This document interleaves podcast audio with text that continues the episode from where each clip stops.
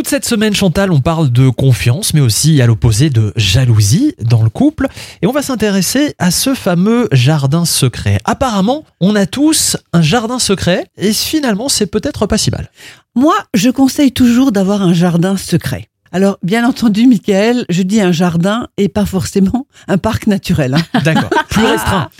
En effet, certains aspects de nos pensées intimes, de nos espoirs les plus fous, de nos projets ambitieux, ne regardent parfois que nous. Eh oui. hein. Et notre jardin secret nous ressource, nous réjouit. Et souvent en thérapie, je conseille aux gens de développer leur jardin secret. Parfois, on a peur, on, on est culpabilisé, mais c'est c'est à tort. Hein. Et les couples se sentent culpabilisés à cette idée et cultivent une transparence parfois totale qui devient invivable au fil du temps. Et je dirais même, vous savez, les agendas en commun. Alors c'est très bien, mais en même temps, c'est pas très bien. Est-ce que c'est pas un peu pareil avec le jardin? Est-ce qu'on peut pas avoir un jardin commun et un jardin juste à soi? Alors, j'ai inventé trois sortes de jardins. à trois? Ah, Ouais.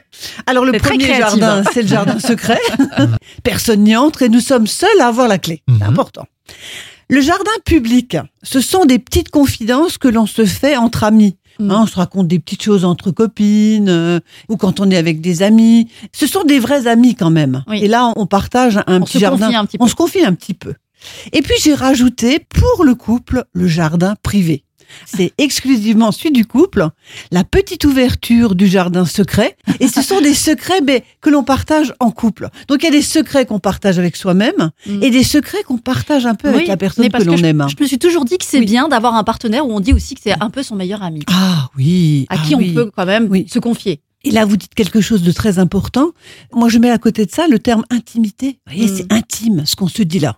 Tout à fait. Bon, demain c'est vendredi, demain c'est la journée des conseils. Demain, c'est la journée du poisson et des conseils. Ah bah très bien. Alors, on se réjouit. À demain.